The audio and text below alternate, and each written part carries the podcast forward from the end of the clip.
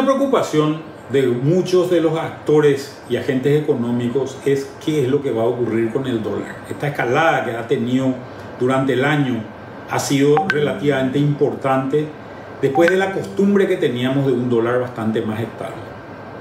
Posiblemente estemos llegando a un pico de lo que, va, de lo que vamos a ver del dólar.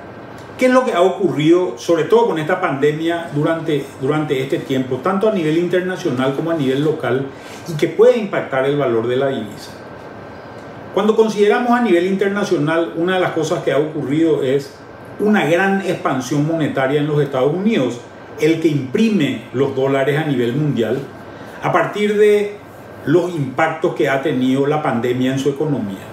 Esto se ha dado a través de una baja muy importante de tasas de interés en, en, los Estados Unidos y por otro lado un proceso de expansión monetaria a través de compra de bonos que ha hecho la Reserva Federal, su banco central eh, de, de, los bonos del Tesoro emitidos por los Estados Unidos. Y por otro lado, la Reserva Federal ha cambiado su política en, la en, los en las últimas dos semanas de tener una meta de inflación del 2%, ahora pasó a tener una meta de inflación de promedio 2%.